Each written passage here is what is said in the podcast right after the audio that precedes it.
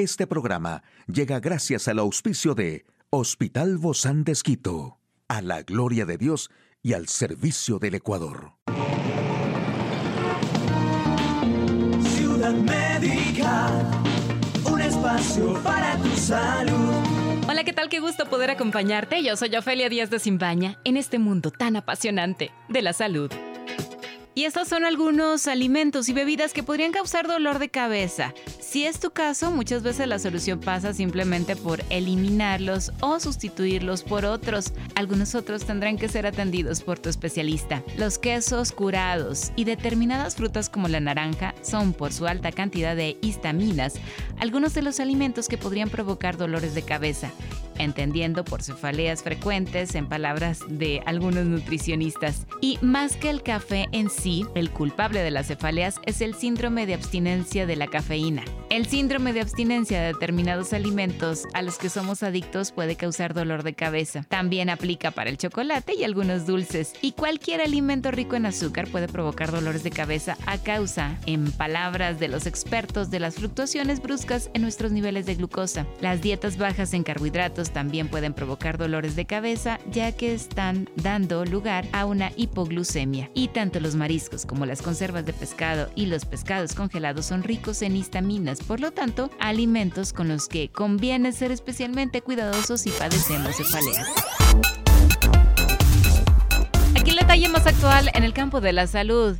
Los niños menores de 8 años tienen mayor riesgo de contraer la viruela del mono y deben ser vacunados si el brote crece. Eficacia de un fármaco para tratar el cáncer de hígado más resistente. Dormir mejor, sentirse mejor. Los beneficios de salir a la calle.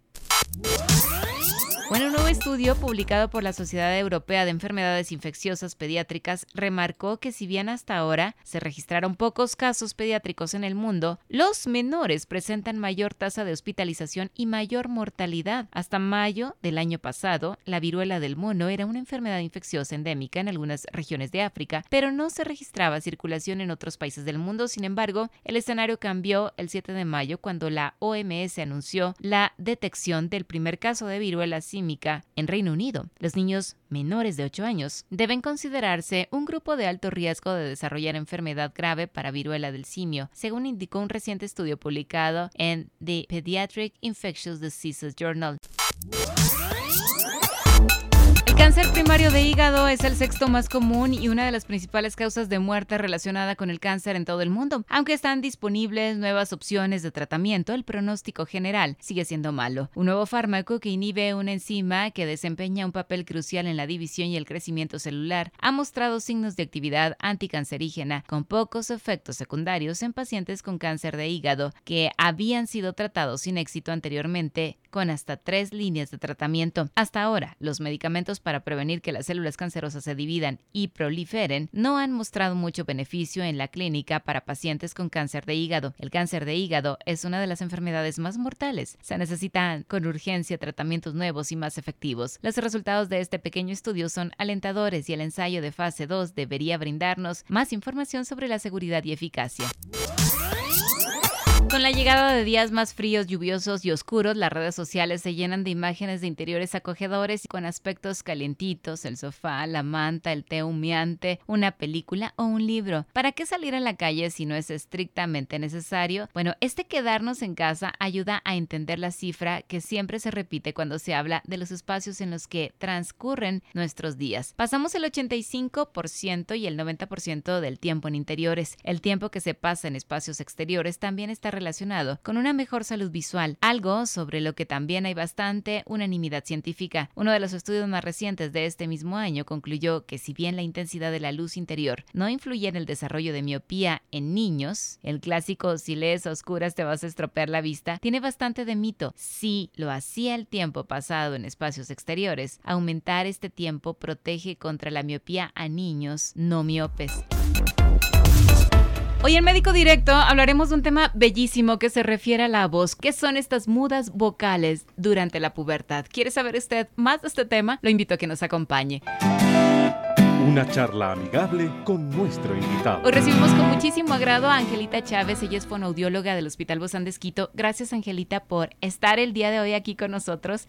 Y hablarnos de este tema que me parece tan bonito. A mí me recuerda cuando yo era muy joven, hace algunos años atrás, algunas décadas atrás, y me acuerdo que iba en el auto. Un día le digo a mi papá, papi, ¿verdad que me está cambiando la voz? Y entonces yo sentía que la voz ya era diferente, pero pues todavía era una adolescente, una puber. ¿Cuándo se produce esta muda vocal? Gracias, Ofelia. La muda vocal es la mayor alteración fisiológica, el mayor cambio que tiene la voz.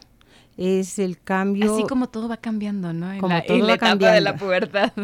Entonces, de la voz infantil a la voz adulta. Ay.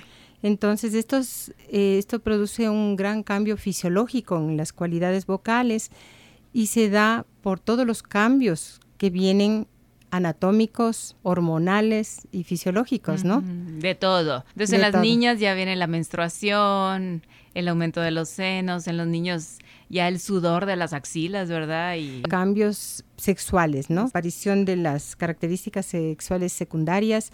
En esos viene la alteración y los cambios grandes en la voz, ¿no? ¿Y estos vienen antes o todo es en el conjunto de cambios? No es de un día para otro, ¿no? Esto es todo un proceso con una diferencia entre hombres y mujeres. En el hombre hay un cambio muy marcado en la parte de la frecuencia fundamental, es decir, la voz se va, a, cam- va a hacerse muy grave. En cambio, en la mujer son cambios más sutiles, es un proceso no muy marcado como en los hombres. Pero ya no se oye tan infantil, ¿no? Como. Exactamente.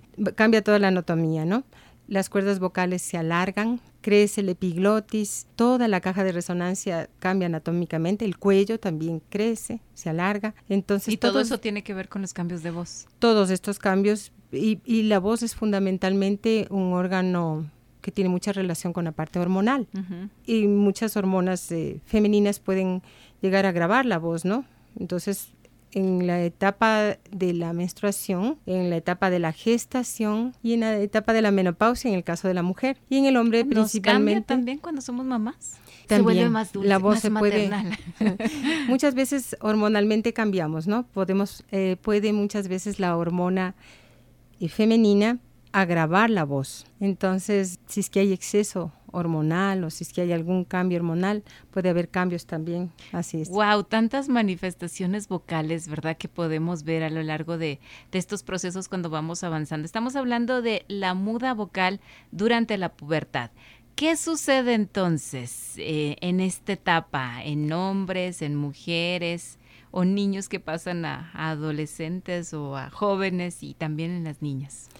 Muchas veces, eh, principalmente como te decía en los hombres, empieza a haber un desequilibrio en la voz, ¿no? Entonces, eh, la voz del- de lo que era más brillante, más clara, empieza a tener lo que llamamos los gallos. Mm. Es, no está estable.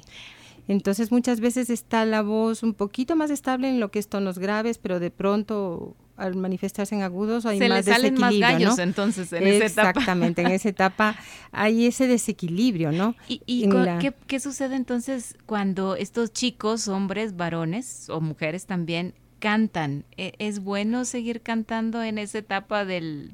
o qué sucede con los tonos en esa etapa donde estamos en la muda vocal?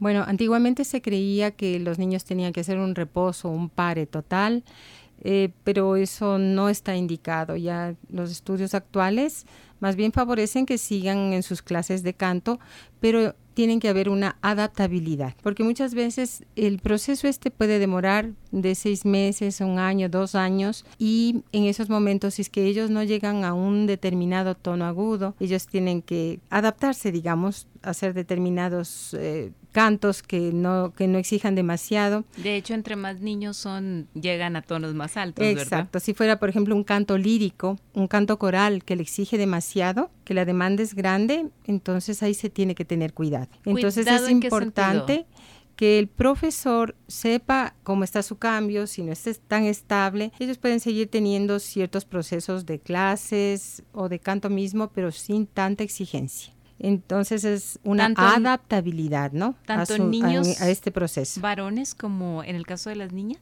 Es más en el caso de los varones. Igual en el caso de las mujeres siempre ten- lo que pasa es que si es que hay algún proceso que está manifestándose como patológico, tiene que tomarse en cuenta. Mm, entonces, ahí, ahí, tenemos que saber cuál es o eh, cuándo se considera un proceso patológico. Exactamente. Nosotros podemos tener un cambio normal de voz, pero el niño tiene que tener conciencia de que esto es un proceso natural, ¿sí?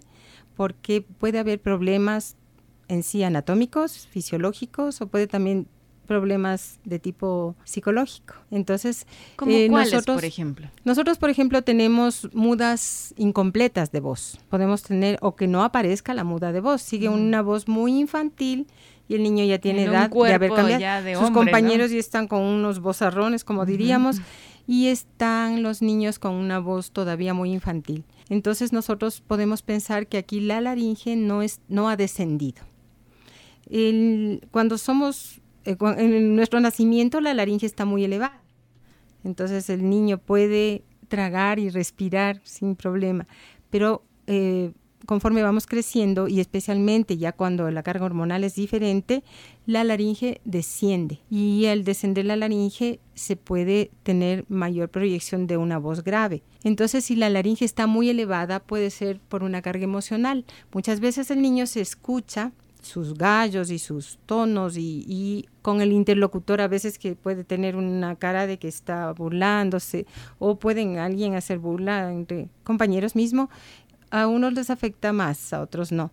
Eh, hay un porcentaje de un 78% ya de estudios que se hacen posterior a la muda vocal, de un 78% de población que no siente, que no ha sentido mayor problema, que ha pasado la muda sin, sin inconveniente. Pero el resto es un porcentaje más o menos alto, de un 22% de personas que sí sienten molestias que han pasado, la han pasado mal, han pasado con problemas de nerviosismo, problemas de no poder relacionarse, timidez Eso también y miedo a hablar. Afecta. Entonces, ellos tienen que hacer ejercicios para que su laringe descienda. Cuando la laringe desciende, estos ejercicios no son largos, pueden ser manualmente o con determinados ejercicios que permiten que una postura adecuada de laringe bien descendida le permita hacer una proyección de su voz adecuada. Es decir, que sí se puede. Se puede. Eh, eh, completar esta muda vocal. Exacto. Eh, pero siempre ante un cambio de voz que estamos, o, ante una presencia de ausencia